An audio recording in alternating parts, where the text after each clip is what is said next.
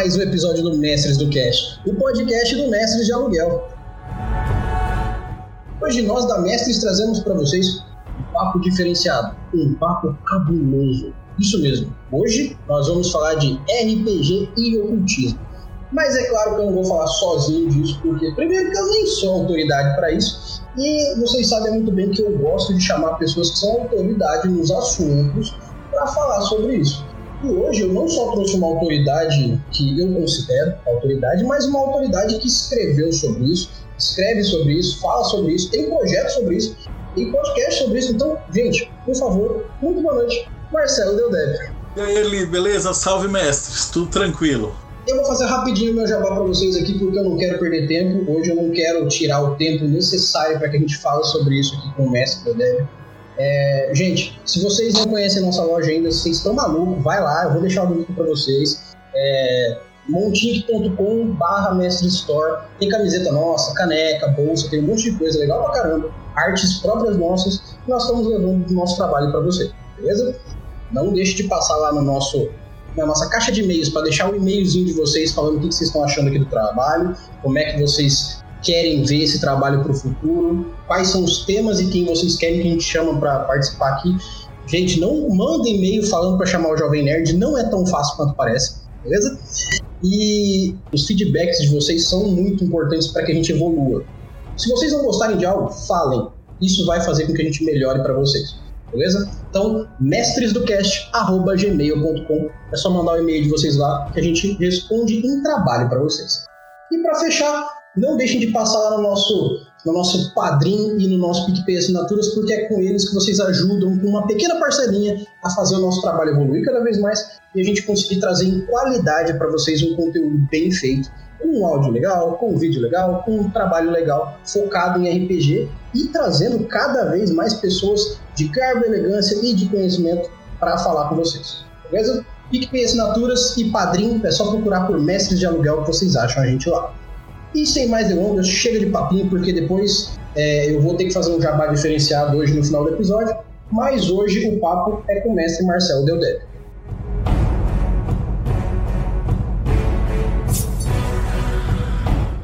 Que eu já vou começar perguntando o seguinte, mestre Marcelo, você é, não é só um entusiasta nem de RPG nem de cultismo, correto? É, na verdade, assim, o RPG para mim ele foi um acidente que acabou dando muito certo, mas depois eu descobri que era, um, era um local que ele tinha que ter dado certo porque ele tinha um propósito. Mas assim, a minha história de como eu entrei no RPG, ela é, ela é bem diferente. A maioria do pessoal ele escreve porque já, já jogava e queria entrar ou criar um mundo, alguma coisa assim. E eu entrei no RPG a convite do Marcelo Cassaro para fazer um RPG que tivesse uh, uma pegada uh, de, de, de, magia de verdade, né? A gente vai começar por onde? Eu, eu prefiro que a gente comece com a história do Deldebio, falando também da história do RPG ali, a gente consegue nivelar legal, porque tem gente que por algum motivo não deve te conhecer ou não deve conhecer seu trabalho, então já fica engatilhado, porque o pessoal tem que entender quem é que tá falando para eles também, né? Não sei por que não conhece, inclusive. Não, tem muita gente que não me conhece porque faz mais ou menos uns 15, 10, 15 anos que eu não publico nada de RPG. Sim, sim. Né? Uh, eu comecei a publicar 25 anos atrás. O Arcano, o ano que vem, ele faz 25 anos. Então, é uma geração completamente diferente, né? Eu publiquei RPG na, na época que era a geração Xerox e depois a era de ouro do RPG. Então é uma galera, tipo, para me conhecer, o cara tem que ter jogado há muito tempo mesmo, né? Sim. Mas a gente vai falar um pouquinho de ocultismo e RPG. Eles sempre tiveram muito misturados, desde o comecinho mesmo. A, a origem do RPG, ele vem com, com o Gary Gigax, né? E, ele, e quando eles fazem o Chainmail, que é aquele jogo... Uh, que, como é que surgiu o RPG, né? Ele é um pessoal que era entusiasta de jogo de tabuleiro, de jogo de batalha de miniatura. E uma, é, uma hora alguém virou e falou assim: Poxa, mas e se eu pegasse um personagem só, em vez de um exército, eu pegasse um grupo de personagem, invadisse o castelo, e aí dentro do castelo a gente desarmasse e abrisse a porta por dentro? Sim. E aí o Gary falou assim: Porra, Vamos fazer umas regras para isso. E aí começou um jogo que misturava teatro, mas muito pouquinho naquela época, e é, ele tinha regras para você jogar com um pequeno grupo. E aí a gente tem que fazer um parênteses, porque nesse momento o que tinha estourado mesmo era o Senhor dos Anéis. Sim. Então eles têm uma influência enorme dentro do, do RPG, né? Da criação do Dungeons and Dragons. E aí veio a mistura, assim, elfo, mago tal. E os sistemas de magia, né? Que eles pegaram de um outro autor chamado Jack Vance. Sim. Então era um sistema vanciano que chama, né? Que é quando o cara é, faz uma magia e daí ele esquece a magia que é o clássico do Dungeons and Dragons. Mas ele puxou muita coisa do ocultismo daquela época, né? Então tem que lembrar para quem está assistindo agora que era um, um, uma época onde não existia internet, não existia site, não existia fórum, não existia nada. Então as pessoas se comunicavam por carta e em convenções ou lendo os livros uns dos outros, né? Exatamente. Então essas mesclas de, de, de, todo esse material que chegou pro Dungeons and Dragons, ele criou uma aura de que ele, ele tinha uma, uma pegada esotérica, né? Então pensa que você tinha clérigos que eles, eles eram de deuses desconhecidos, né? Então eles, eles eram é, multi um panteão de vários deuses diferentes. Você podia jogar com necromântico. Então ele tinha toda uma pegada que já arrumou briga com os crentes lá dos Estados Unidos. Sim. Então quando a gente ali, época dos anos 80, né, que é quando o RPG começa a dar aquele boom nos Estados Unidos e depois ele vem pro Brasil aqui na década de 90, foi quando teve a maior boom que, a, de jogadores aqui. Então a gente importou de lá essa, essa treta, né? Então o pessoal falava que o RPG era satânico, que você fazia rituais, né? Então eram pessoas que ficavam em volta da mesa e aí jogavam aqueles dados, né? Que é jogo de azar, e aí eles faziam magia. E aí tinha pentagramas, e aí você, se você perdia, você vendia a alma e tal, né? E tinha um grupo de maluco nos Estados Unidos que eram as mães contra o Dungeons and Dragons, né? Então tinha, tem várias revistinhas da década de 80 que falam que ah, se o seu filho jogava Dungeons and Dragons, ele fazia pacto com o demônio. Caraca. Era umas historinhas em preto e branco engraçadas, será? E se você perdia, você tinha que morrer e tal. E uma coisa engraçada é que teve um problema de um cara que tinha um problema mental mesmo, e ele se suicidou e tal. E eles fizeram um filme disso. E esse filme ia ser uma bosta. Assim, ninguém ia ter assistido se não fosse o protagonista, o Tom Hanks. Né? O Tom Hanks, antes dele ser ultra super famoso, né? Uhum. E depois, quando ele ficou famoso, aí o filme também disparou.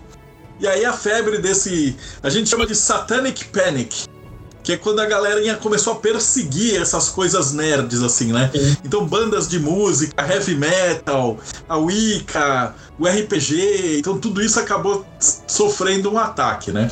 Isso depois vai, vai voltar aqui no Brasil. A gente também sofreu uns ataques muito pesados, né? A gente teve tentativa de do RPG. Sim, inclusive, Marcelo, um adendo rápido no que você está falando, foi logo no, depois da, do princípio da, da ali 94, 95, que a White Wolf começa a fazer RPG também, né? E aí entra a parte do World of Darkness. Então, é, o RPG já vinha numa, numa cadência em relação à sociedade, vamos dizer assim, e aí de repente os caras falam: não, então agora tem vampiro, agora tem lobisomem, agora tem mago né? Então, visualmente a coisa fica até mais dark do que parece, né? É, o Vampiro a Máscara ele surge na onda da Anne Rice. Então, a entrevista com o vampiro, os livros da Anne Rice uhum. dão uma subida no vampiro. E aí a White Wolf lança e isso vem pro Brasil também logo em seguida, né? A gente pegou a Devir, publicou aqui finalzinho, meio da década de 90, né? Então teve toda essa pegada. Uh, e aí, como é que eu entro nisso daí? Então o que aconteceu é que eu fiz uh, fui fazer o colégio lá na Inglaterra. E lá eu fiquei numa família que era de druidas. Então eu passei o ano com eles fazendo os rituais e me iniciei em bruxaria celta, toda essa pegada de lá. Só que isso era visto aqui no Brasil como satanismo. Então, pô, não existia é, nenhuma dessa pegada ainda, né? Então eu conheci o pessoal da maçonaria de lá, da Golden Dawn, troquei muita ideia com eles, trouxe uma tonelada de livro de pesquisa E quando eu cheguei aqui, a minha, maior preocupação era a seguinte: eu queria fazer era uma enciclopédia de mitologia, porque não existia absolutamente nada do jeito que eu queria aqui no Brasil. Uhum. Então, o meu trabalho de graduação, eu sou arquiteto, né? Eu trabalho, pessoal me conhece como RPG e tal, mas eu sou, assim, tecnicamente falando, eu sou projetor, eu sou arquiteto de mansão de casa de praia. Uhum. Então eu projeto essas mansões de praia. E o RPG para mim era uma diversão. Então eu, eu, trouxe, eu comecei a jogar em 84. Assim, faz muito tempo. E quando eu cheguei aqui, eu jogava bastante RPG, eu tinha muito livro. E ao mesmo tempo fazia toda essa parada dos rituais, né? Dos rituais do ano. E tava em contato com o pessoal da, da Ordem Demolei, da maçonaria, tudo isso. E aí o que aconteceu foi que a gente se juntava, porque não tinha grupo no. Como é que você se juntava naquela época para jogar? Você não conseguia nem encontrar as pessoas. Então a gente se juntava na Devir e eles tinham um, um negócio chamado recado, que era um negócio por carta que, ele, que, ele, que os compradores de, de quadrinho e de RPG se reuniam ali. E a gente se juntava na Forbidden Planet. E ali eu conheci o Marcelo Cassaro, que ele era o editor da Dragão Brasil. Sim. É, na época era Dragon, depois eles mudaram, porque a Dragon era americana, aí virou Dragão Brasil. Aí logo em seguida ele, ele pegava o pessoal que era mais experiente para escrever aventura, escrever história, né? E eu mostrava as coisas pra, de magia para ele. Daí ele falou assim: Poxa, a gente quer um, RPG para colocar em banca, né? Ah, mas um RPG sério que desse para competir é, com, com a, o ADD, é, etc. Eu falei: Ah, beleza. E a gente fez um Arcanum, que era o quê? Ele era um RPG medieval, só que baseado na mitologia de verdade. Então a gente pegava anjos, demônios, é, inquisidor, templário, alquimista, é, os cabalistas, toda essa parte que tinha dos livros, né? E os, as magias eram as dos livros de magia de verdade, né? Então, tanto que na época a gente nem é, editava muito, a gente pegava os livros medievais, traduzia e colocava no livro. Então tinha. Claro, tinha que ter a bola de fogo, porque senão o pessoal não ia querer jogar e tal. Mas desde o princípio, a, foco do Arcano ele sempre foi é, colocar as coisas que ficasse mais parecido com o hermetismo é, possível, né? Sim. E aí, nesse meio tempo, deu muito certo. Como, como a gente fazia a distribuição por banca de jornal, é um negócio doido, porque hoje em dia o pessoal faz financiamento coletivo e tal, e os livros que vendem mais, assim, a gente, a gente faz uma tiragem de mil exemplares. Sim. Né? Mil, mil e quinhentos, dois mil, né? Quando é um jogo, tipo, muito grande, tipo Call of Tulo, as mágicas, Cult, esses filé mignon americano. Agora, naquela época, o Dungeons and Dragons começava com... Eles venderam mais de 100 mil livros. Uh, o Arcano, o Trevas, o Trevas vendeu 40 mil livros. Ah. Então, banca de jornal era um, era um canal de distribuição insano.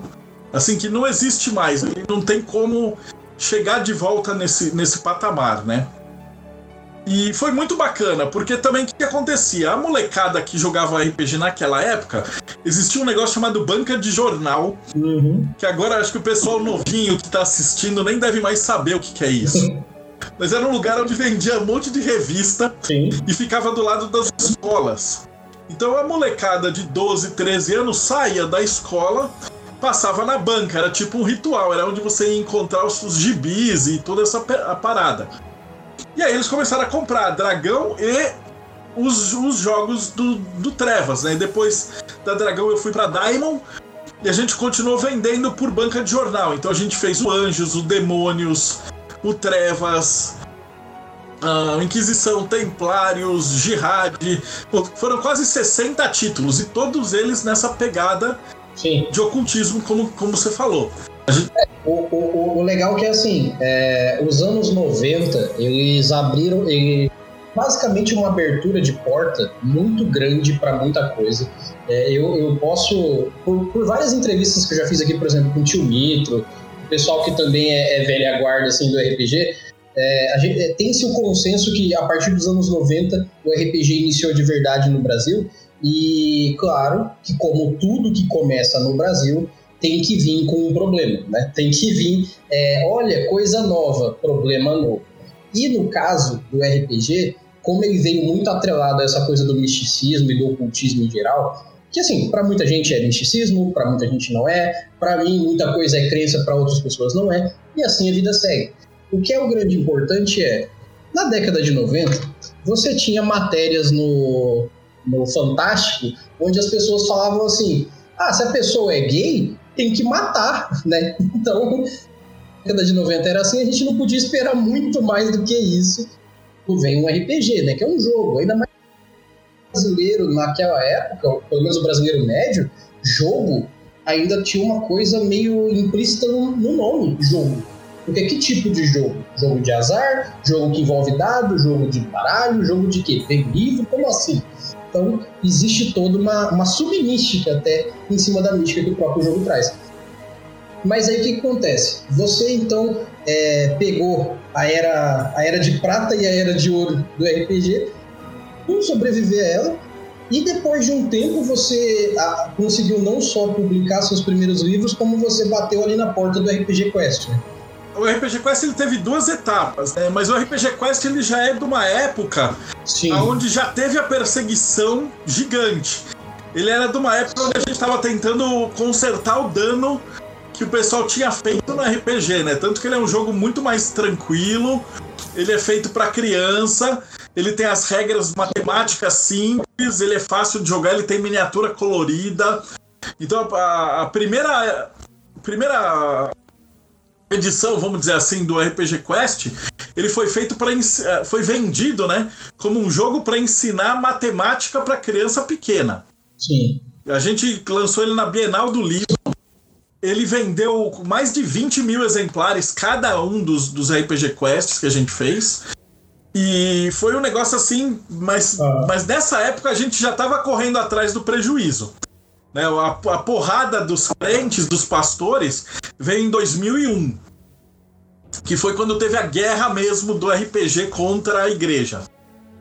E foi quando o pessoal pegou o pesadão, assim. O que, que acontecia? Assim, na Dragão, o Caçaro sempre gostou de videogame, mangá, anime. Então você tinha muita daquela parte da Dragão que era é, adaptação de videogames.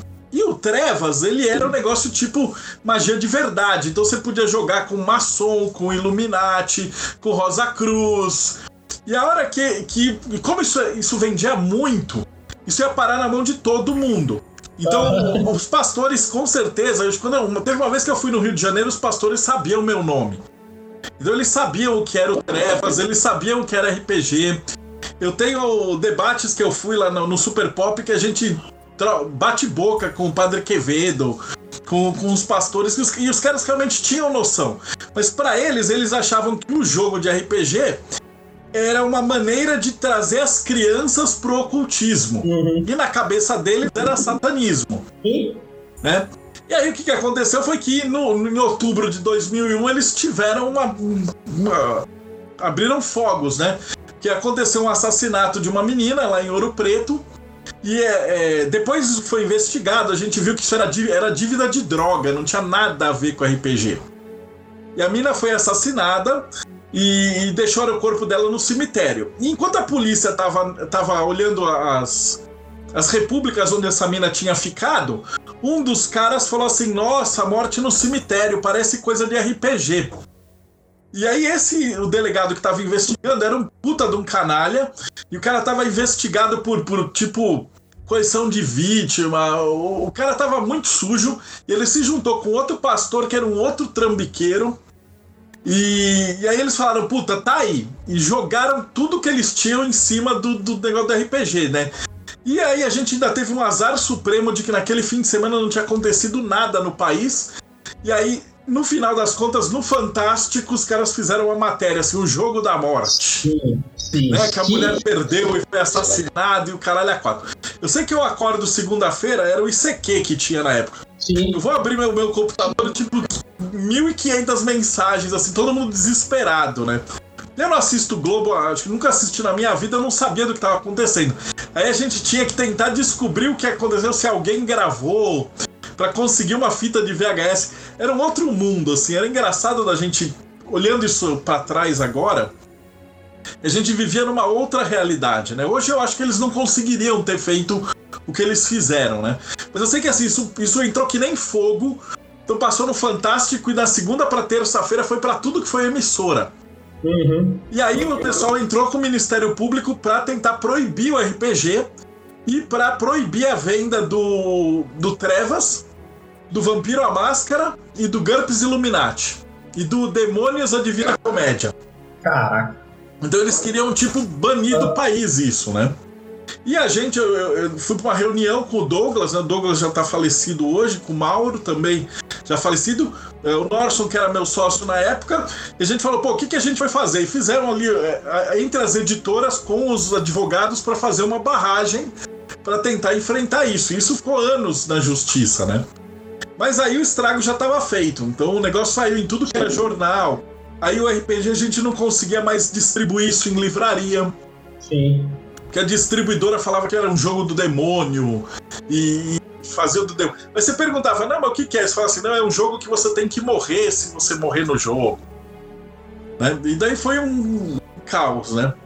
Não, não, então, eu queria falar que agora, se eu não me engano, no, no final de 2019 para 2020, que teve um desfecho, esse caso da menina lá de Ouro Preto, porque teve finalmente o último julgamento que se resolveu tudo.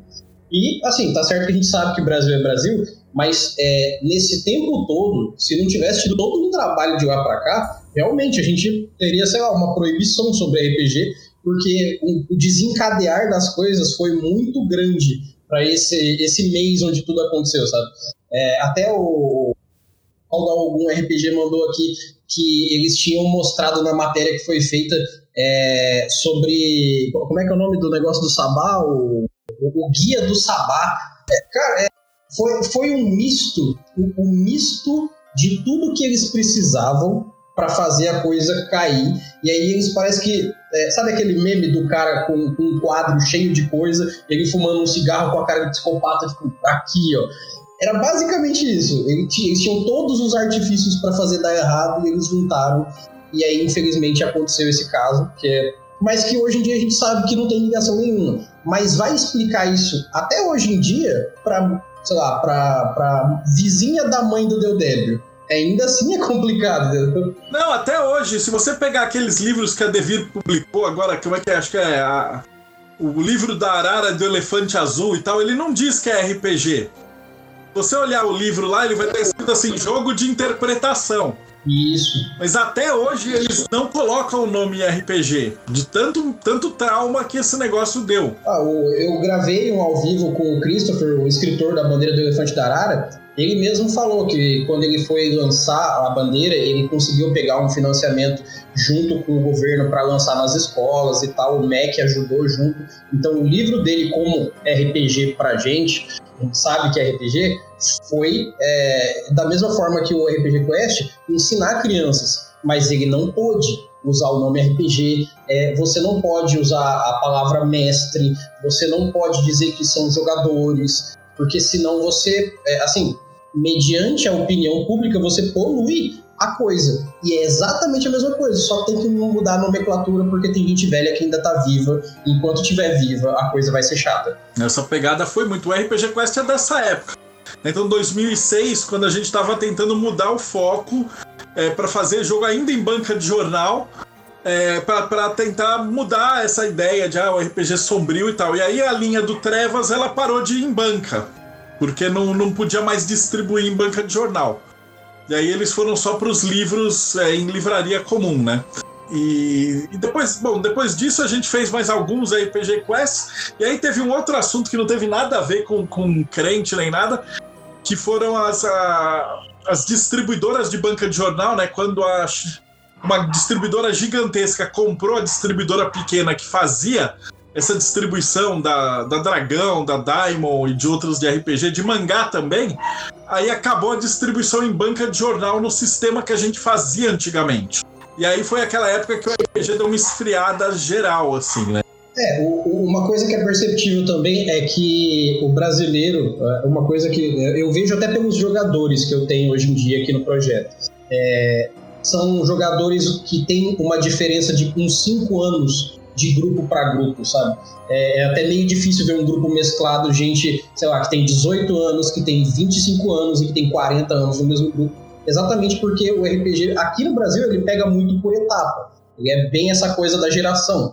Então é, é perceptível que quando você vê o pessoal que nem participou da mesma forma que você lá do final da década de 80 para 90 do RPG, vê o RPG de uma forma, encara ele de uma forma mais madura, tem uma visão mais completa, principalmente por causa dos decorridos da vida e do que aconteceu com o RPG. Você vê a galera que está mexendo agora com o RPG, que está chegando agora, uma galera que tem uma tendência a ser tóxica por alguns lados, por ser chata por alguns lados, porque tá no momento de ver problemas e coisas que tem que ser falados em alguns pontos, sim, mas aí vai incomodar a gente em lugares que talvez não fossem tão necessários. Então, existe esses pequenos mundos a cada 5, 6 anos dentro do RPG. O que mostra que o RPG cresce e evolui, mas ainda assim parece que ele tem muita diferença entre ele mesmo e o quanto mais a gente estuda sobre RPG e conhece gente que mexe com RPG, mais a gente vê que vale a pena conhecer mais sobre coisas. Até por isso que eu acho muito legal bater um papo sobre o ocultismo com o RPG. Porque, cara, eu tenho certeza que de todo mundo que vai ver essa live ou ouvir esse podcast, tem muita gente que não vai saber de pelo menos uma coisa que você vai citar que é um, um fator que veio do ocultismo e a pessoa não tinha ideia. Então, talvez essa, é, saber desses, é, desses fins faria com que até essas gerações se vissem melhor. É, o pessoal mais antigão da RPG é que assim, é, é um público diferente, né? Na minha época, o RPGista, ele era o nerd, né? Era aquela galera que era. Tipo, eles ficavam de fora de, de todo. do recreio, era a galera que sofria bullying, né? Só que o pessoal entrava em, em, banca de jornal e eu, quando ia jogar numa mesa no encontro internacional, o pessoal que está escutando isso agora nem deve ter ideia de como era, mas a gente lotava é, lá o Ibirapuera, né? Os eventos do Mart Center tinha 30 mil pessoas. Então eram uns eventos assim gigantescos, né? Que hoje acho que o que chega ali tem. Que agora eles viraram as Comic Cons, né? Mas é uma outra pegada completamente diferente. Você imagina uma Comic Con, só que só com mesa de RPG. Então era o foco da, da parada. Por volta de 2001, o que, que aconteceu? A galera que fazia, que vivia de, de evento, eles falaram: puta, fudeu. Porque ninguém vai querer mais patrocinar evento de RPG. Então, Coca-Cola, Banco do Brasil. Pô, na minha época tinha evento patrocinado pelo Banco do Brasil que os mestres recebiam. Eles ganhavam grana para mestrar. E depois que passou de 2001, acabou isso, né? E aí a galera que vivia de fazer evento falou: porra, vamos mudar pro evento de anime. E aí nessa época começa a florescer. É, é a época que você percebe que começa o Anime Friends. E aí o estilo de, de evento muda completamente. E aí os dubladores viram os popstars. Ah, o evento começa a trazer, em vez de convidado escritor de RPG, eles traziam o convidado cantor japonês. E aí muda completamente o foco do, dos eventos. E aí depois, mais pra frente, quando o, o, a internet des, desanda total, esse, esse foco do evento meio de anime começa a mudar pro evento mais Comic Con, né? CCXP. Então agora todos os eventos eles imitam a CCXP. Eles são mais uma, tipo assim, vamos mostrar super-herói, coisa da televisão, jogo e tal. Então tem espaço para todo mundo. Mas esses eventos não tem mais mesa de RPG, porque é muito barulhento. Então ele, ele criava um problema grande, né? E ao mesmo tempo que, enquanto o pessoal parava de ir em banca de jornal, é, multiplicava os jogos online. Então você falava assim, porra, mas você, você fala que tem 40 mil pessoas que compravam os RPG antigamente.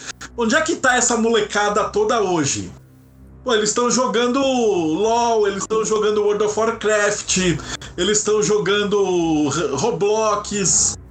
Esses caras estão tudo na internet. Ele, esse dinheiro ele ainda existe, ele só migrou pro digital.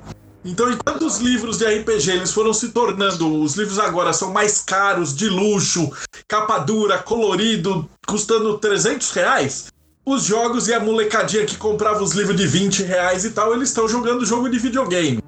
Então a molecada ainda existe. O RPG como, como ab abstrato, ele ainda existe muito.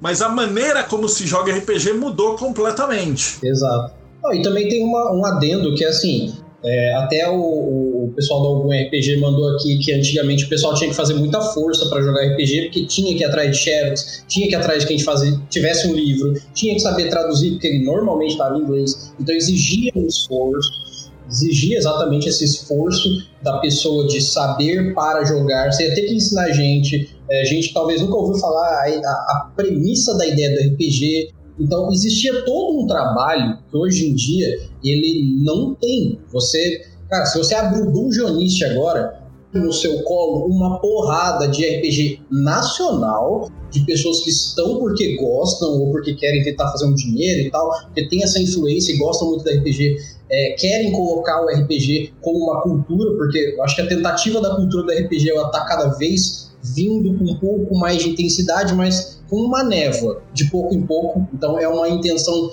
de tempo longo.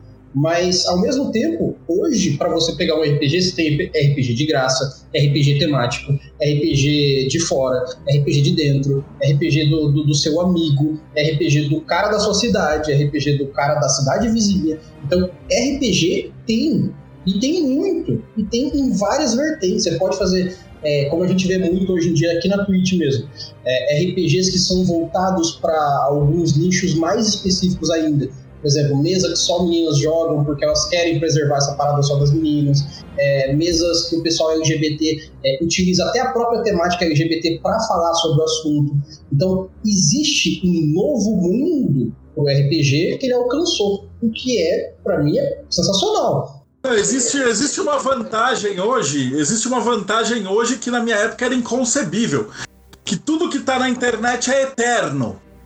Então, na minha época, se eu lançasse, se eu lançava um jogo lá, sei lá, um guia de armas ou um guia de alquimia, é, a gente fez lá 10 mil livros, mas vendeu aquilo, acabou, acabou.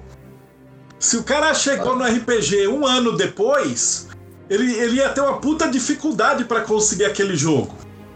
E uma vez que você tem os sites de internet proliferando e rede social e tal, um RPG que um cara criou em 2010, ele ainda está disponível. Exatamente. Então, mesmo que durante o ano você cria poucos RPGs, eles ficam eternos e eles só acumulam. Então, para o cara que chegou em 2020, ele vai pegar. Ele não sabe a diferença de um jogo que foi feito em 2010 e um jogo que foi feito em 2019. Para ele, a hora que ele abre o Dungeoneer, ele vai ver uma, uma, uma gama absurdamente gigantesca. Isso para mim é a maior vantagem, essa biblioteca eterna da internet. Que a gente não tinha naquela época. Era praticamente uma ordem secreta os jogadores de RPG. A gente se identificava por, por quase sinais, toques e palavras no recreio, né? É, concluindo a, a, minha linha que eu estava dizendo, o que, eu, o que eu vejo hoje, principalmente com toda essa evolução que a gente tem com essa biblioteca, como você falou, que a gente consegue ser eterno nisso, é que há crescimento. Quando você tem um assunto e você começa a empilhar mais dele, o assunto cresce, logo evolui pelo menos é uma tendência né, a evoluir, nem que seja a longo prazo. E isso é bom porque vai virando algum tipo de cultura, você vai tendo essa bagagem para pessoas e para um lugar onde as pessoas podem procurar. Então, assim, o RPG tem uma tendência assim, a evoluir e ficar cada vez melhor. Por exemplo, se é, o Del Devil lançou lá na década de 90 um de 200 páginas com um sistema completo, super facilitador de jogar com dados que você acha na venda do seu Quincas ali do lado. É, o livro é muito barato porque é todo em preto e branco, numa páginas bem fácil, sabe? Ele é super simples. Na década de 90, venderia ali os seus 20 mil unidades, porque era talvez um RPG muito bom, tinha um conteúdo muito legal, raramente se achava um RPG. Hoje em dia, um produtor de RPG, como nas entrevistas que eu fiz recentemente, de RPG ele não pode mais só fazer um bom RPG. Ele tem que pensar se a, a diagramação do livro dele vai estar tá bonito. Ele tem que pensar, poxa, mas será que meu livro vai ter uma pegada tipo a do D&D? Vai ter aquele visual legal, vai estar tá bem colorido, vai estar tá com páginas de não sei o quê. Porque assim, não é mais só sobre o RPG, é sobre o consumo da experiência inteira. Então, hoje o RPG não é mais só um jogo, e é uma coisa que eu insisto em falar para muita gente aqui, que o RPG deixou de ser um jogo faz muito tempo sabe, uma casta diferenciadora mesmo. Não de melhor ou pior, mas tem, é um. É verdade, hoje em dia eles são uma. as obras de arte mesmo, os livros de é, o, o, a gente pode ver principalmente porque livros até uma certa época de RPG eram preto e branco, folha, folha seca, sabe? Folha de livro, livro simples. Comprar um livro hoje do D&D que tá barato. Mas é porque, é porque era absurdo de fazer livro colorido. A tecnologia de gráfica não permitia. Então o livro colorido ele custava uma fortuna para você fazer o livro. Você precisava, sei lá, investir tipo às vezes 30, 40, 50 mil. Eu tô falando em dinheiros de hoje, é um carro. O valor de um carro quase. Então a editora que ia virar e, e pô, o financiamento coletivo, na minha opinião, é a coisa mais maravilhosa que já aconteceu pro RPG. Que ele, ele foi aquela salvação perfeita. Porque quem hoje em dia ia conseguir colocar, tirar do próprio bolso 50 mil, 60 mil reais para fazer o livro, para depois anunciar, para depois colocar numa livraria, para depois vender. Então é um negócio que, assim, o, o financiamento coletivo para mim é assim é o grande graal do RPG, não só do RPG, mas de quadrinho, de, de tudo. Para mim, financiamento coletivo é o futuro do mundo nerd. Ele vê como uma, uma intenção de é, colocar para as pessoas uma possibilidade que, o, por exemplo, o, o, seu país na situação atual não te dá, é, o governo do país que você vive não tem uma visão para isso. Porque, é, eu, assim, falando de Brasil, mas ao mesmo tempo se espelhando fora, não é só o Brasil que não tem uma política que não incentiva você publicar um livro. O negócio que a gente vive no Brasil, a gente sabe que publicar um livro no Brasil não é para qualquer um. Tem lugares no, no, mundo que é mais facilitado, mas ainda assim, tem lugares que também é tão difícil quanto aqui. Então, não é todo lugar que você fala assim, ah, vou ali falar com o político tal para ver se ele me financia, eu quero lançar um livro de RPG. Cara, não é. Ou você arruma é, financiamento particular, né? Você arruma patrocinadores, ou você faz exatamente isso, o financiamento coletivo, que é basicamente não só você é, conseguir o dinheiro que você precisa, para executar o trabalho que você quer, como saber o nível de aceitação que as pessoas vão ter pelo trabalho que você quer colocar em prática. Então você já tem uma pré-visualização da ideia do que o pessoal vai receber. É uma conversa com a pessoa que está comprando, no final das contas. Né? E no hermetismo é a mesma coisa. No parte ocultista, a gente está tendo acesso a um monte de livros que antes a gente só tinha em alemão, islandês, norueguês. Agora a gente está conseguindo traduzir e através de financiamento coletivo a gente consegue publicar. E às vezes é um livro tão específico, tão específico, que você vai ter tipo, sei lá, 200 leitores. Só que através do financiamento coletivo a gente chega nesses 200 leitores e a gente consegue trazer um livro de runas, por exemplo, um livro de alguma coisa muito, muito específica.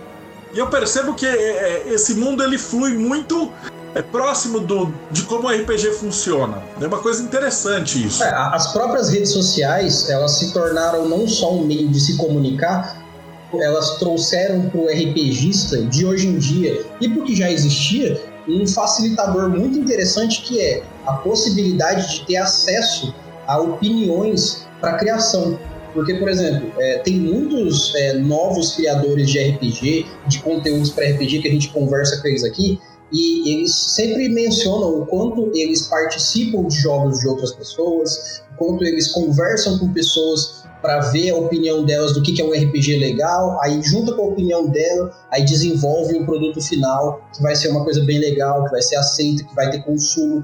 Então, no final das contas, hoje a gente tem, por exemplo, é, não só essa vastidão de ter uma biblioteca para isso, como a gente tem a possibilidade de falar sobre conteúdo com gente que quer consumir conteúdo. Então, se eu quero falar de RPG, eu vou atrás de pessoas que querem falar de RPG. Se eu quero falar de ocultismo, a mesma coisa. Ou eu ouço um podcast que fala, como o nosso aqui, o nosso fala de RPG. Eu gosto de ouvir lá o Magicando, eu gosto de ouvir o, o, o podcast que o Andrei faz em geral, é, assim, Mundo Freak e tudo mais, porque são assuntos que me interessam. Então, eu vou conseguir encontrar um grupo, me encaixar nele, falar sobre ele, talvez encontrar uma pessoa que quer criar um conteúdo para ele e aí criar essa possibilidade de, sei lá, alguém que foi no Egito me dizer como é que é lá e como é que é a experiência de lá, então, trazer um livro, uma tradução.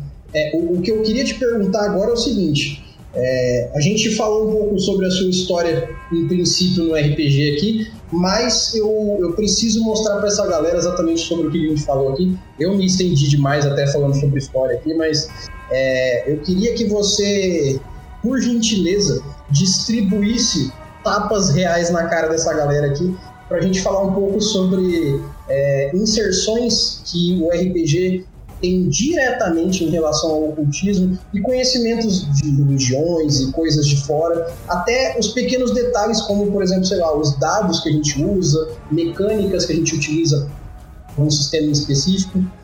De todos os sistemas, que um que tem mais a ver com o ocultismo de verdade é um que chama Mago Ascensão, que ele é baseado nas esferas e ele trabalha um pouquinho com as esferas da Cabala. A estrutura da árvore da vida é essa aqui.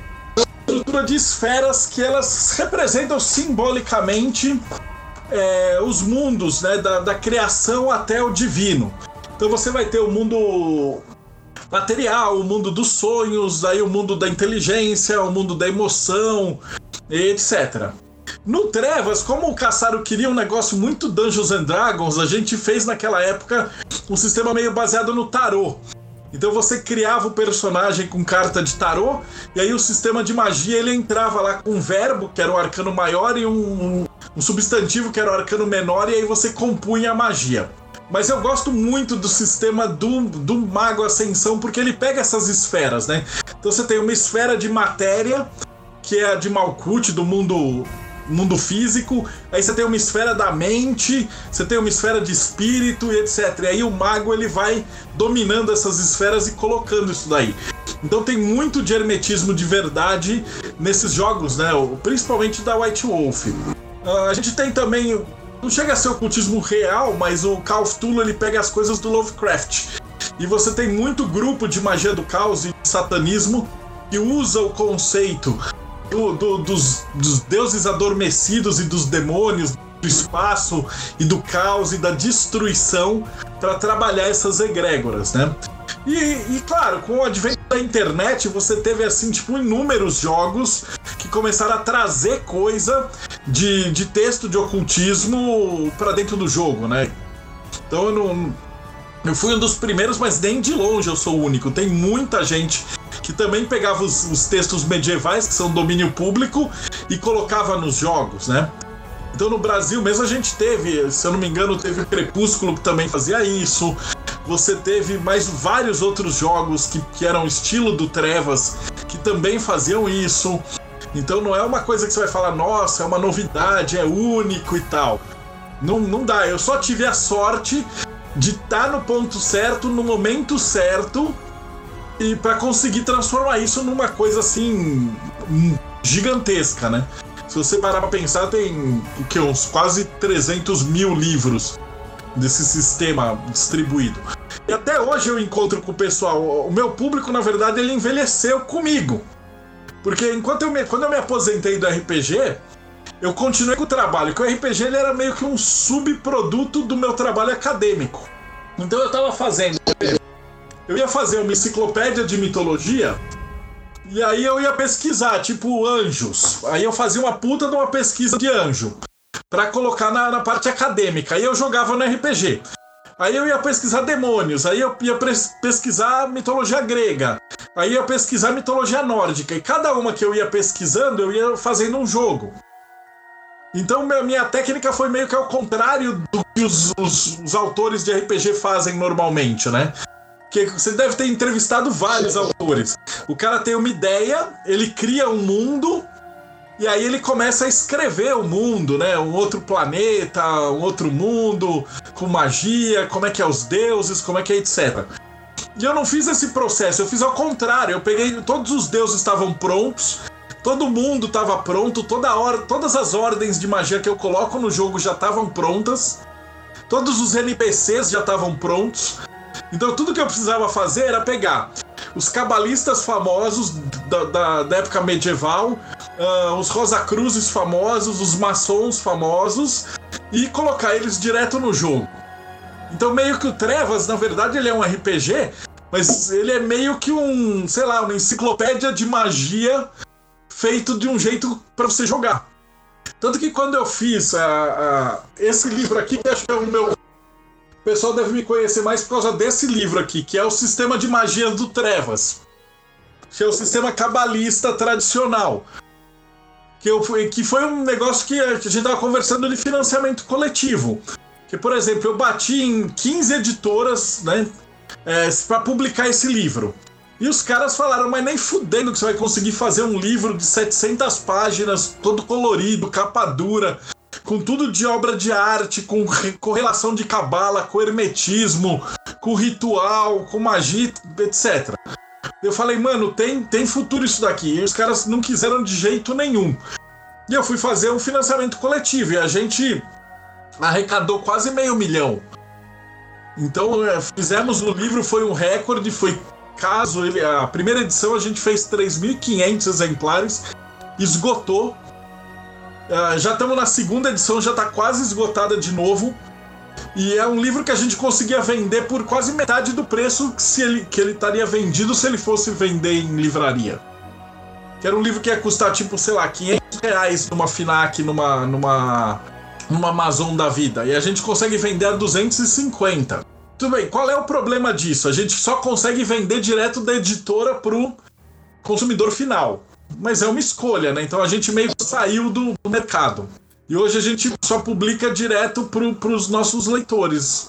Mas é um, é um sistema que eu recomendo muito, até para se você é um autor de RPG uh, e quer sair desse negócio de livraria, distribuidora, etc., vai para o financiamento coletivo, vende direto para o leitor final, que é o melhor caminho. Mesmo porque, assim, é, o, o, facilitador é o que vai te dar abrangência para colocar em prática o que você quer. Não adianta você ter é, um exemplo que eu, eu insisto em falar para as pessoas, é lá do Jovem Nerd mesmo, o que o Jovem Nerd fez com o Eduardo Spor, tá aqui. É, o Eduardo Spor tinha um livro que é, eu gostei bastante da narrativa do, do ele fez cinco livros, na verdade, né? Ele fez três para os Filhos do Éden e fez a Batalha do Apocalipse. Mas, assim, ele tinha um livraço que ele deixou mais de 10 anos parado lá. Então, no final das contas, precisava de um incentivo para colocar em prática e conseguir o pessoal do Jovem Nerd colocar aí para rodar. Hoje, a gente tem, sem necessitar de um padrinho diretamente, a gente tem essa opção do financiamento coletivo. Então, compensa muito mais colocar em prática mesmo que em, em menores números, para você ver a aceitação do público. É, nem que você faça depois uma versão 2.0, melhor, com capa e tudo mais diferenciado. É, até o, o Luigi, amigo meu aqui, ó, Luigi, um abraço para você, tá ao vivo aqui com a gente. Ele é escritor, tem alguns lançamentos também que ele fez. E é, eu sempre vi é, essa coisa de lançar é, é mais importante do que engavetar para quando uma, uma editora me der essa oportunidade. Você vai acabar se privando de colocar um trabalho legal para frente. E eu, eu, também queria perguntar uma coisa, é, Deodébio. Você, nesses anos de RPG e de ocultismo, o que, que, mais te surpreendeu dentro de um sistema de RPG ou jogando uma mesa de RPG que é extremamente ligado a isso do ocultismo? Teve alguma, alguma mesa que você sentou que o pessoal era muito voltado ao conhecimento que você conhece como real? É, teve alguma experiência bem marcante para você assim? Não, teve várias, assim. Uh, o meu RPG, assim, é mais limitado. Eu joguei 17 anos de D&D. Mas eu jogava primeira edição e segunda edição. Depois a gente escreveu o Trevas e o Arcano, a gente jogou mais um pouquinho, eu joguei mais uns 5, 6 anos, e aí eu parei de jogar. Então eu, faz bastante tempo que eu não jogo. Eu comecei a jogar jogo de tabuleiro, né? Que vocês estão vendo. É, porque era mais fácil do que RPG. Eu, tenho um monte de amigo, mas é tudo furão. Eu não sei se você que tá escutando isso vai se identificar, mas é aqueles cara que você marca com todo mundo, aí chega no sábado, o cara fala assim: sabe o que que é? É que no minha mulher fez não sei o que, não vou poder ir. E aí você fica sem o clérigo. E aí o pessoal mais velho acabou é, exatamente. migrando pro, pros jogos de tabuleiro, porque é assim, ah, se você não quiser vir, foda-se. A gente joga outro jogo. Tanto que os jogos de RPG que eu fiz agora, que eu lancei, é, eles são todos no formato de tabuleiro. Então você joga com quantas pessoas tiverem, não tem mais aquela necessidade de você ter aquele grupo sempre fiel e tal. Mas a gente tem um monte de relato. Eu lembro da época do Trevas, uh, que eu também, na verdade, um pouquinho de irresponsabilidade minha, que quando a gente fez o Grimório, que saiu pela Dragão também, a gente publicou um monte de feitiço de, de grimórios medievais. Mas a gente não imaginava que ia ter gente que ia fazer as porra dos rituais mesmo, né? Então teve gente relatando que enquanto jogava, tipo, mexia coisa na casa, estourava a lâmpada, é, o cara tinha calafrio, ele via vulto. Então tem umas experiências bem interessantes, principalmente com a primeira e segunda edição do Trevas e a primeira edição do Grimório, que eles eram assim, tipo, quase que, que copia-cola de feitiços medievais, né? Aí depois a gente falou, não, vamos dar uma mexida, vamos deixar o negócio mais RPGístico, tipo, mais bola de fogo e menos conjurar demônio da Goécia. Exatamente. Pra, pra ficar uma coisa mais mais lúdica, né? Sim. Mas tinha muito relato do pessoal quando eles faziam aquelas sessões com luz de vela. E aí o, mago tinha os recitais, você tinha umas caveiras que você tinha escrevia os, os feitiços dentro, né? E a galera fazia o desenho com nanquim, com não sei o que lá. E, puta, era direto é, relato de que os caras tinham que parar a sessão porque tava acontecendo umas coisas muito tensas. Mas acontece mesmo, não tem como. O RPG ele é muito. Ele mergulha muito no subconsciente. Até, até hoje, para o treinamento de hermetismo, para viagem astral, para projeção, para você fazer os rituais de proteção, a gente fala, pede para o pessoal treinar RPG a visualização criativa é um dos principais elementos que você precisa dentro de conjuração, dentro do, do hermetismo. Então, quem, quem tem o, tinha o treinamento do RPG tem muito mais facilidade para fazer uma projeção astral, ter um sonho lúcido, é, controlar o sonho e, e, fazer uma porrada de outras coisas. Sim, ah, mesmo porque é, a premissa do RPG que ele é, tem essa tendência a ser levado bem a sério é a imersão. É você entrar no seu personagem, você pegar o personagem e vestir ele como se ele fosse uma roupa e, e viver ele.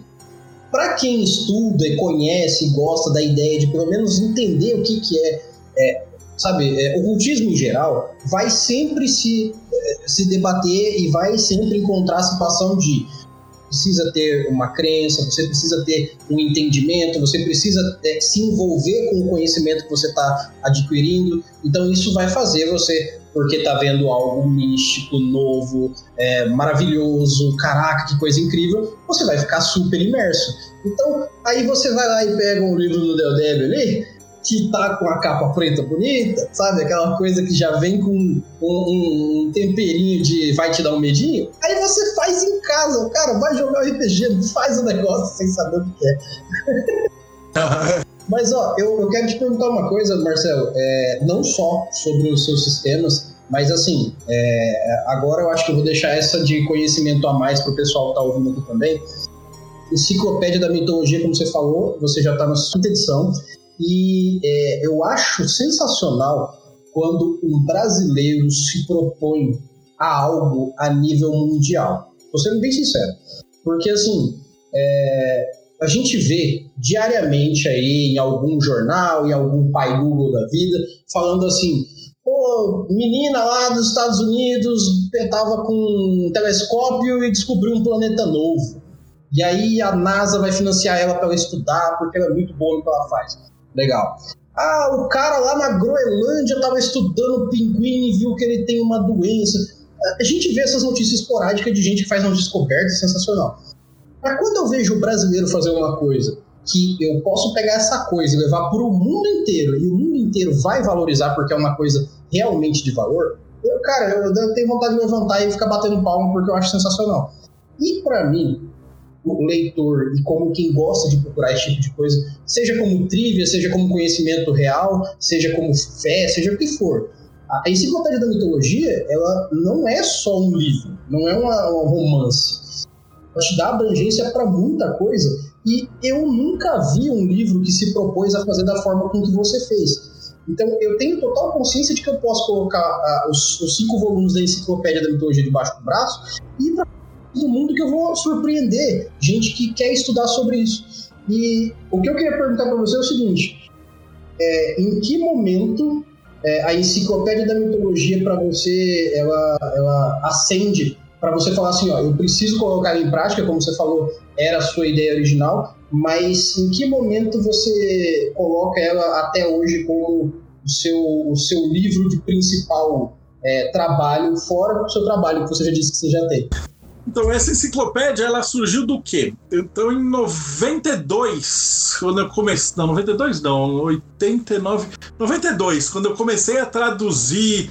Então, o que, que eu fiz? Quando eu voltei da, da Europa, eu trouxe um quase um container de livros. E aqui no Brasil você não achava nada de mitologia. Uh, e comecei a traduzir. Isso era feito, pra você ter ideia, eu não sei se você lembra, o pessoal mais antigo vai lembrar daquele Word que era o Word Star, que era azul com que você digitava em branco. Que era tipo um texto, né? Era né, primórdios da computador. E aí eu ia traduzindo e arrumando e juntando, que isso era um trabalho acadêmico. Então, além de ter os verbetes, você tinha que dizer de que livro que você traduziu, de que quadro que isso foi feito, da onde que isso está, etc, etc, etc. Então ele era um trabalho assim gigantesco. Na verdade, ele é tão gigantesco que a quinta edição ela entrou no livro dos recordes. Então ela, ela foi nominada para entrar como o maior livro de mitologia em língua portuguesa. Né? Ele tem mais verbetes, ele passou de 8.700 verbetes. Então é um trabalho assim que já tem 20 anos de compilação, né? Cada edição ele vai aumentando, vai colocando mais coisa. E aí você tem um monte de imagens que você vai juntando disso tudo, né? Então, por exemplo, você pega o Hércules. Aí eu, pô, eu quero ilustrar o Hércules na minha enciclopédia. Mas, pô, que estátua que eu vou usar? Que quadro que eu vou usar? Tem tantos. Então aí vai uma busca como editor para você escolher o melhor quadro que representa melhor aquele, aquele personagem.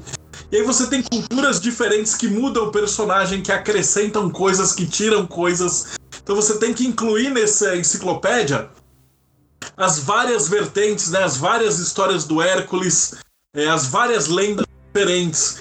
Então é um, é um, trabalho que, de uma certa forma, é parecido com o do mestre de RPG quando ele vai criar o um mundo. Então ele vai ter que fazer essa pesquisa, né?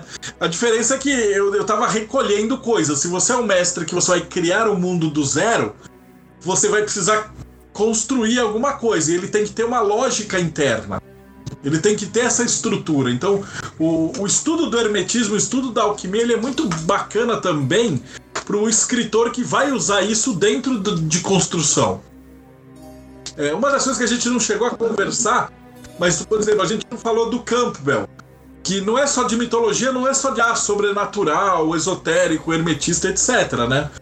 É, mas ele trabalha muito com a jornada do herói, que é como é que você é, trabalha a sua alma para você se, se, se melhorar como pessoa, né? Chegar num eu superior no que a gente chama de verdadeira vontade.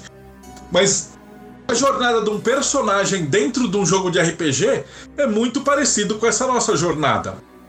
E se você conseguir trabalhar os símbolos do teu personagem de RPG, você pode usar isso para é, trabalhar um símbolo de fora, algum problema que você tinha.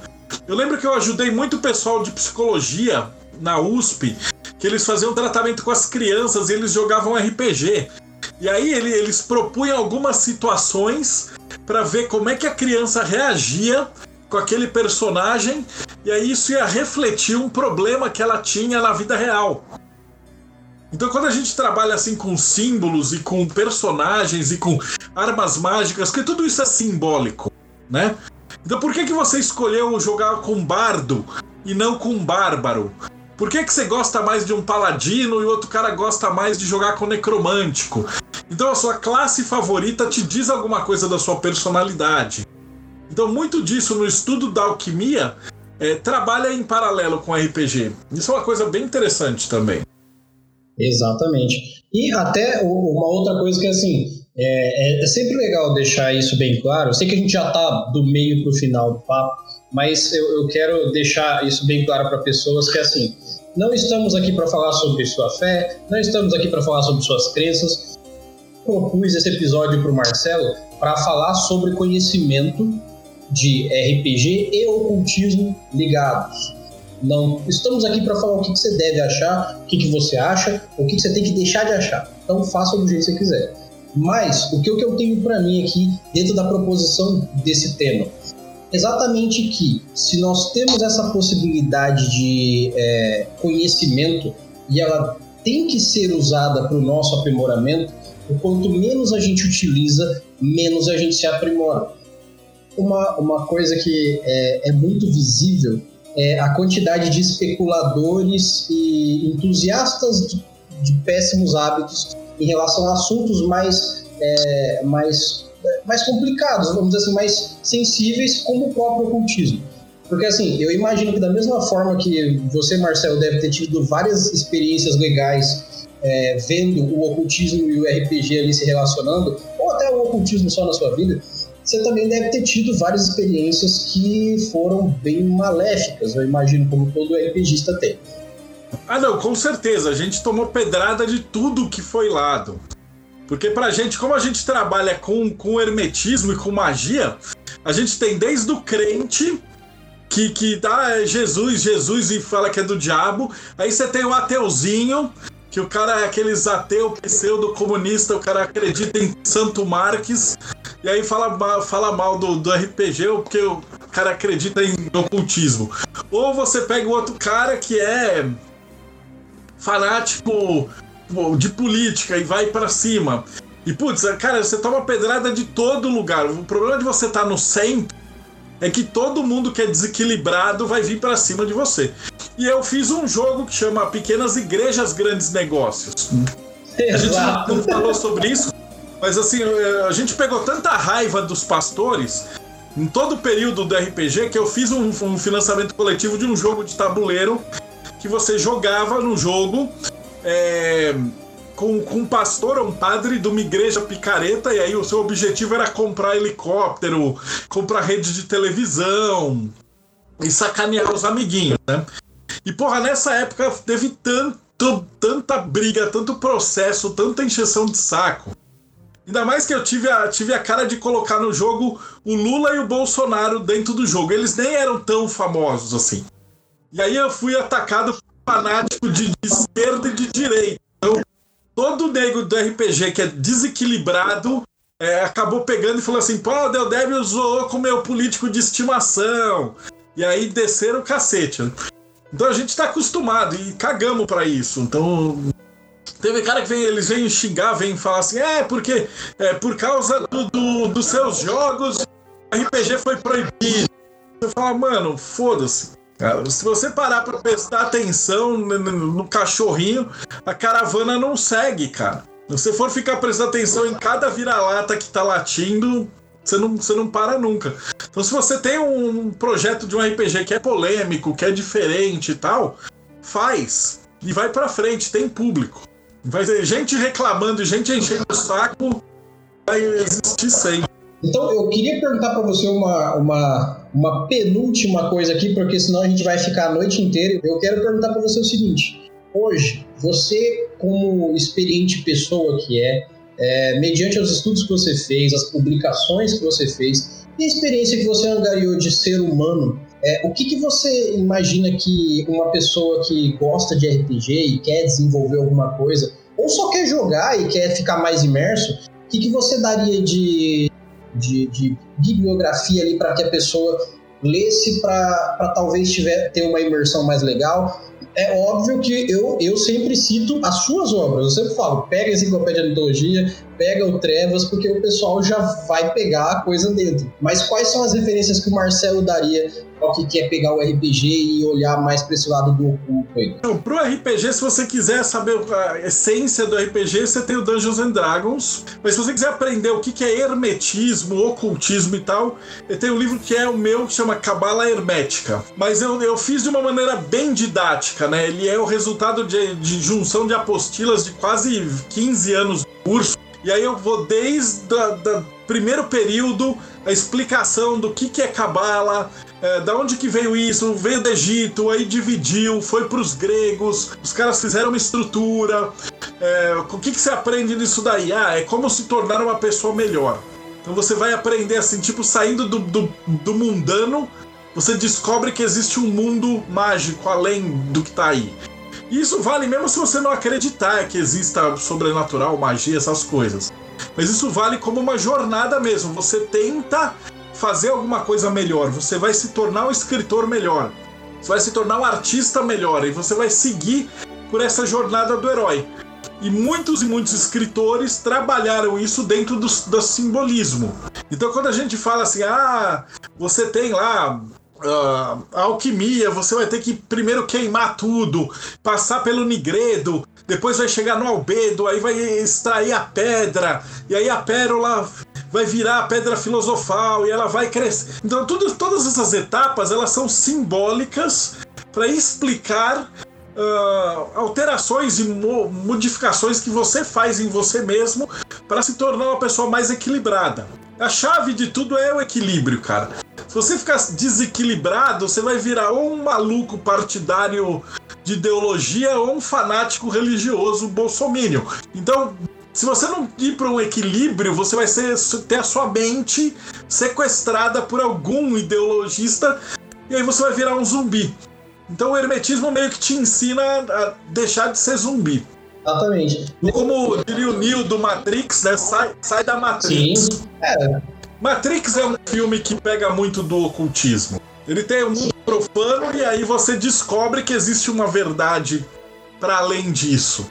E aí dentro dessa verdade é onde estão os magos. Você olha em volta e dando um exemplo bem, bem claro aqui do Brasil, você olha em volta e fala assim, cara, não existe lado herói, cara. Os dois lados dos políticos são dois ladrões. São duas quadrilhas, são dois bandos de vagabundo. Então, se você tem um cara que tá defendendo um dos lados, você já sabe que o cara é meio burro. Porque ele tem que ter uma noção e falar, mano, peraí. Ou ele tá muito perdido, né? Tá muito perdido, né? Falar assim, não, o meu é o herói, é o salvador do povo. Mano, não é, cara. E antigamente você tinha toda uma série de, da igreja te manipulando e tal. Hoje em dia, quem usa magia de verdade é marqueteiro, partido político, é, cara de internet que tá manipulando a mente das pessoas para elas seguirem como gado, né? Então o hermetismo ele vai te tirar disso, é igual Matrix. Você escolheu a pílula, você vai sair fora, mas aí não tem volta, né? Mesmo porque, para quem gosta do, do assunto do hermetismo, é, ele entra naquela frase onde é, a gente costuma ver em vários lugares sobre a coisa do, do conhecimento e da, da ignorância. A ignorância costuma ser uma dádiva, mas é uma dádiva para quem se acomoda, para quem não tem interesse, mas é uma dádiva de mentira.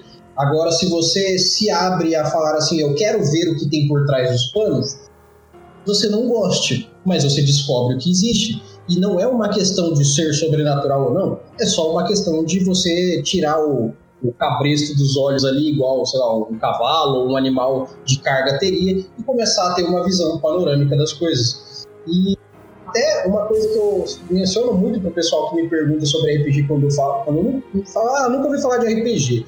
Qual que é a do RPG? Eu até explico assim, cara, é um jogo de interpretação de papéis onde você vai entrar dentro da, da ideia de um personagem que você vai criar. Só que pensa que ele é um cara mágico. Porque ele não seja você e não porque ele seja algo sobrenatural mas é porque ele vai te dar possibilidades de fazer coisas que você talvez não consegue. Então, se você consegue entender que o seu personagem no RPG vê por um ângulo que você não vê e descobre que na sua vida você tem possibilidade de ver por um ângulo que você não vê, tem uma nova um potencial de vida aí. Por isso que é legal ter esse conhecimento, por exemplo. Ah, eu vou, então eu vou ler cabala sem pretensão de entender sobre magia. Faça isso. Você vai ver lá a cabala hermética aqui do, do, do e você vai sacar qual é que é o que, que ele quis dizer, ver como é que você vai usar isso na sua vida, e é isso aí, entendeu? Você não tem que virar o maguinho nem do D&D, nem da vida real, o magão que se diz magão, e nem nada, você só entende, entenda coisas. Aí o RPG, a cabala e várias outras coisas te ajudam a ter esse entendimento, né? É isso aí, perfeito. A colocação perfeita. Então, ó, eu vou mandar aqui, tenho duas perguntas aqui do, do pessoal da URPG. O primeiro é o seguinte: há uns anos atrás surgiu um trailer de um filme chamado Supernova, baseado em Trevas. Como foi o projeto? Então, o Supernova ele foi feito, mas aconteceu um negócio engraçado. A equipe que fez o, Supernova, vocês assistiram aquele filme é, Democracia em Vertigem, que foi pro Netflix, foi pro Oscar e tal? Sim. Então a equipe inteira que fez aquele filme era a equipe que tava fazendo esse, esse, essa série. Então eles foram contratados por mais dinheiro. Olha aí. Então eles deixaram, tava meio engavetado. Então existe uma, um piloto. Uhum. Ele, eles volta e meia colocam o piloto em pitch no, no pra Netflix e tal, e tá em, em, conversas, né? Mas ele já tem aí uns bons 7, 8 anos. Daí a galera, eles acabaram indo para outros projetos que davam mais dinheiro. Sim. Mas não. Ah, o projeto existe, sei lá, um dia acho que vai, vai conseguir ser financiado. Sim. E, e, a série ficou muito legal. Ela é preta e branca, com uma, uns pedaços coloridos. Tá? Existe assim, um piloto foi gravado. Eu não sei nem se eles podem exibir, eu acho que não pode. Mas tem, tem assim, pra. Primeiro são três episódios e tá, era para ser com, primeiro um curta, depois virou um longa, e aí é uma série de três episódios com, a, com o piloto já filmado. Mas tudo no reino da, dos vídeos e do cinema demora décadas e às vezes para virar. Ainda mais que agora a equipe ficou, ficou ocupada esse tempo inteiro, desde a, desde a Dilma, que eles estavam só filmando outras coisas e tal, então ele ficou no hiato. Sim, sim. E é, uma outra pergunta que já respondendo algum, o pessoal do algum RPG, eles perguntaram como que vê. Então, vocês não vê, vocês esperam, porque não vai sair tão cedo isso aí para ver. Mas. É, eles, não, eles, não, eles, não, podem divulgar, é uma pena. É. E quem sabe a gente não faz um financiamento coletivo aí, joga uma mala de dinheiro no colo deles e isso acontece. Vamos ver isso aí. É, uma outra pergunta que mandaram aqui. Ah, é a gente conseguiu, não é impossível. O, o Destro ele tá indo pro cinema. O Luciano Cunha fez a, a, o vigilante que vocês conheceram, que é o Batman brasileiro, né? O Doutrinador. E ele virou filme e seriado. Então a gente tá na mesma pegada. Estamos esperando, mas provavelmente, talvez aí para uns anos, talvez tenha uma surpresa boa. Teve muitos jogos de videogame baseado no Trevas, em cabala, em, em hermetismo. Eu, te, eu, tenho muitos alunos que são artistas e, e, trabalham com videogame e tal. Então, volta e meia você encontra algum videogame que tem alguma pegada cabalista. Mas eles colocam meio discretamente. Eles conversam assim uns com os outros. Sim. Não, se você for pegar a cultura pop como ela existe hoje, eu, eu chutaria por baixo que um terço tem a, a cabala envolvida indiretamente que seja, tem um cara que é, estudou sobre isso e aí ele nem falou para ninguém que ele teve uma brilhante ideia de botar tal coisa e virou roteiro. Cara, eu não duvido, numa boa, que um terço da, da atualidade que a gente tem de é, conteúdo tem uma base em algum lugar, porque é um conteúdo extremamente reciclável e adaptável. Então, você não tem por que, é, por exemplo, nominar que você está utilizando a cabala, mas você pode falar que o planeta onde está acontecendo a história é Malkuth. E a partir daí você pode dizer que o planeta tem uma aparência muito igual ao que a esfera quer dizer. Pronto, você já está lá. Uma outra coisa que perguntaram para você aqui, Deldeb, é o seguinte, ó. Diamond é um dos sistemas de RPG genérico que eu mais gosto e você já pensou em retornar com ele? Uma edição comemorativa ou algo do gênero? Eu espero que sim. eu espero que sim. Sim, ele, ele deve retornar porque acho que no ano que vem ou outro vai fazer 25 anos do Trevas. É, isso vai ser. Então a gente está tá pensando, a princípio nós vamos fazer um board game, né, que você vai poder jogar e aí vai pôr seu personagem dentro do jogo e fazer a campanha no board game. E o sistema de regras também. O problema de fazer um sistema de regras novo, a gente tem vários grupos da internet que estavam fazendo isso. Mas é que teve uma época que eu e o Norson a gente abriu o sistema público, assim, então qualquer mestre poderia criar. Sim. Então se você for no da Diamond, você vai ver que tem 560 livros feitos por leitores, dos mestres. Sim. E esses 560, eu acho que não existe nada no RPG brasileiro que chegue perto disso daí. E cada livro desses tem várias regras juntos e um monte de coisa. Então, se você for compilar todas as regras, o sistema Daimon hoje ele tá muito mais complicado do que o GURPS. Sim. Só que a tendência é que o sistema Daimon ele foi feito para um público de jogador de 20 anos atrás. Exatamente. E eu sei que o jogador de hoje em dia, ele quer um negócio muito simples, para não jogar pouco dado, muita narrativa. Então é uma questão de tipo como adaptar o cenário para um sistema de hoje em dia, né? Então existe uma proposta aí, o pessoal dos Estados Unidos quer fazer um, um Arcanum 25 com as regras do D&D. Hum. Então talvez seria uma opção bacana. Ou a gente simplesmente reeditar, né? Porque esses livros eles estão esgotados e fora de catálogo há muitos anos. Sim. Então só fazer uma pequena revisão e uma edição comemorativa, então para o pessoal voltar a jogar, a ter né, esses livros antigos. Então isso aí tá nos planos. Eu, eu sou muito a favor da gente pegar. É que agora também com essa pandemia, cara, eu passei o último ano, eu, tô, eu tava com um livro que era um projeto de história da arte, que eu resgatava toda a parte de artística do tarô, desde o século XIII até, até agora, né? E esse projeto está consumindo meses aí, né? A gente está entregando ele agora. Ele bateu o recorde lá no Catarse. E, tipo, eu tenho que entregar agora em novembro, são quase 2.200 pacotes ah, de apoios. Então é um negócio assim muito, muito, muito grande. Cada apoio é um livro. Aí os caras compram o livro, mais o Cabala, mais o deck de tarô, mais não sei o tema. Então é um volume gigantesco de, de material.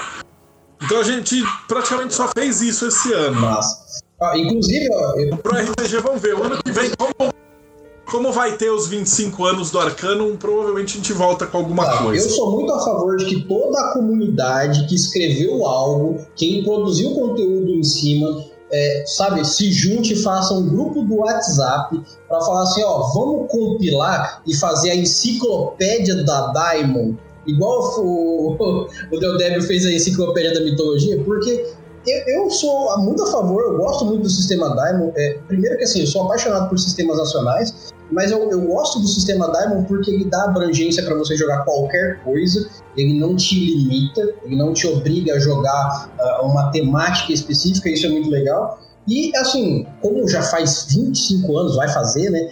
É, nada mais justo que essa galera que já se propôs a escrever tudo isso, cara, se unisse fizesse um compiladão e fazer a lendária enciclopédia do Diamond. Eu acho que ficaria muito show. E todo mundo ganha com um sistema nacional grande, unificador, assim, que junte, sei lá, tiro, espada, porrada e bomba e isso aí. Eu acho muito bom. Todo, todos esses livros que eu mencionei, eles estão de graça. Se você entrasse em diamond.com.br, na área de netbook você consegue baixar os 560 livros. Então, assim, se você não conhece o sistema Time. Então, qualquer pessoa pode estar disponível Exatamente. há muito tempo. Então, eu vou fazer o seguinte, Marcelo, é, eu não quero, mas eu vou para que a gente não se delongue. Eu vou fazer o seguinte: eu vou pedir para que você, como se precisasse, porque, mano, se você não sabe o que é o Deldeb, cara, aqui em casa, pelo amor de Deus, vamos conversar uma tarde sobre o Deldeb e as coisas que eu li dele aí. É, ou sei lá, a gente chama o Deldeb e fica batendo papo com ele quando ele estiver livre beleza? Mas mentira. É, vamos lá. É, Marcelo, deixa pra gente os seus jabás aí e eu vou da melhor forma e com a melhor das intenções marcar futuramente um outro papo pra gente bater, não só pra gente falar sobre RPG e ocultismo, mas pra gente bater um papo que eu quero muito que você participe, porque eu quero que você fale sobre as experiências que você teve aí durante a sua vivência, tanto com ó, o, o ocultismo em geral como o RPG, mas Deixa pra gente aí o seu jabá geral, que não saiba onde te achar. Bom, no RPG é o seguinte: se você for em diamond.com.br, é, quando a gente parou de trabalhar com RPG, a gente deixou todos os, os netbooks é, para o pessoal baixar de graça lá, em tudo em PDF, é, dentro do site. Se o pessoal quiser esses livros impressos, a gente vende pela, pela loja da editora mesmo. Então, nesse mesmo site, ou vai em diamondeditora.com.br, tanto, tanto faz, e aí você consegue esses livros impressos. Mas a nossa a, a, ideia mesmo era difundir, né? A gente sempre teve uma ideia de que era o seguinte: é, não, não são os jogadores que precisam das editoras. São as editoras é que precisam dos jogadores. Exatamente. Porque o jogador, ele comprou um Trevas, comprou um Arcano, ele não precisa comprar mais nada. Ele tem. Se você comprou o um módulo básico de um RPG, e se você tiver imaginação, você tem material para jogar pro resto da sua vida. Uhum. Então, cabe às editoras fazer um trabalho bem feito, entregar os financiamentos, não atrasar, é, não pisar na bola na tradução, para correr atrás do, do jogador. Então, você que é jogador que está escutando, você saiba que você tem o poder. Exato. Que foi o que a gente pensou nisso. Então, quando a gente te, é, encerrou essa parte do RPG, a gente não só liberou o sistema, liberou todos os livros, como autorizou o pessoal a escrever é, livros de RPG usando o sistema Diamond e ganhar dinheiro. Então você vai no PC, no clube de autores, e tem uma geração nova inteira de, de autores da Diamond que publicaram vários livros fantásticos, usando o cenário, usando os sistemas, e estão ganhando grana com isso. Então isso foi uma, uma, um legado que a gente Muito deixou, bom. né? Para os jogadores. Inclusive, se você quiser fazer parceria com o Deldeb aí sobre RPG e tudo mais, já, né, já, já avisa aí, já fala com ele, já vamos interceder aqui. É, é, eu, eu sei que. Cara, nem, nem precisa falar comigo, as regras estão tão abertas na internet. Você pode pegar o sistema e usar. Não precisa de autorização. A gente, a gente liberou assim. É como Linux. Você pode usar o nosso o sistema Diamond para fazer o que você precisar.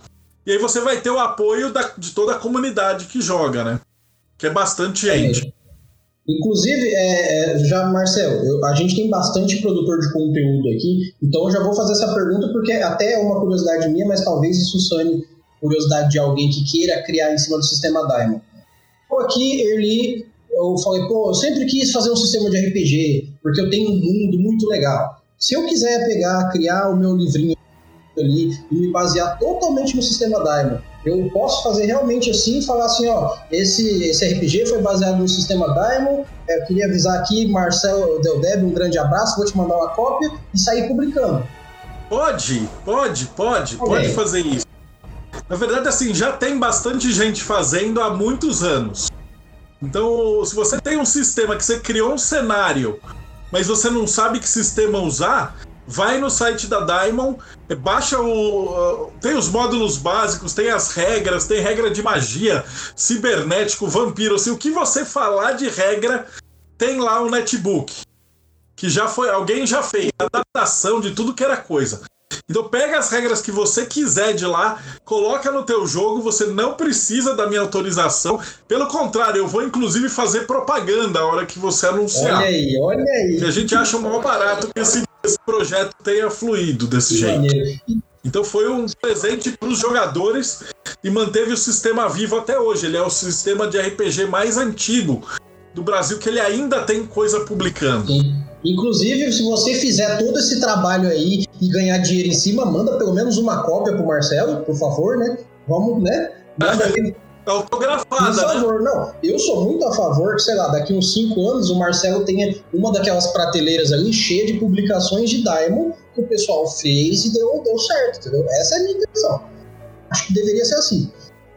Vai ter todo o apoio do pessoal na, na, nas comunidades. É, perfeito. Então, Galera que está assistindo aqui a gente, muito obrigado pela participação de vocês no chat, muito obrigado pelas perguntas. Espero que vocês tenham gostado desse papo aqui, que hoje eu posso. É, eu não vou garantir porque não depende de mim, mas eu posso dizer que, na minha intenção, foi a primeira parte de um papo muito legal que eu quero continuar batendo. Muitíssimo obrigado pela sua participação. Como eu disse, como fã do seu trabalho, eu fico muito feliz de estar podendo entrevistar você e bater esse papo aqui. Espero que a gente bata mais papos, por favor, porque eu vou te tietar chatamente, mas é porque eu gosto muito do seu trabalho. Não, não, é sempre um prazer falar. Ah, por favor, cara, que bom. E eu espero que você também, como todo mundo que está aqui no chat, a galera que, que viu aí nas redes sociais, tenha gostado desse episódio. E, Marcelo, de verdade, muito obrigado, muito boa noite, obrigado pela disponibilidade. Espero que você tenha realmente curtido aqui. E nos vemos então num próximo papo, cara. Eu que agradeço, gente. Obrigadão. E galera, novamente, muito boa noite para vocês. Meu nome é Erli e eu estarei aqui esperando por vocês. Não deixem de mandar e-mail para o mestresdocast.gmail.com para falar o que vocês estão achando do nosso trabalho e de passar lá no nosso padrinho ou no nosso PicPay Assinaturas para deixar a contribuição de vocês para que a gente continue fazendo esse trabalho não deixe de ver as nossas redes sociais, porque é lá que você descobre tudo que a gente está fazendo no dia a dia para trazer conteúdo aqui para vocês. Galera, muito obrigado pela participação de hoje. Nos vemos em nossos próximos episódios e até mais.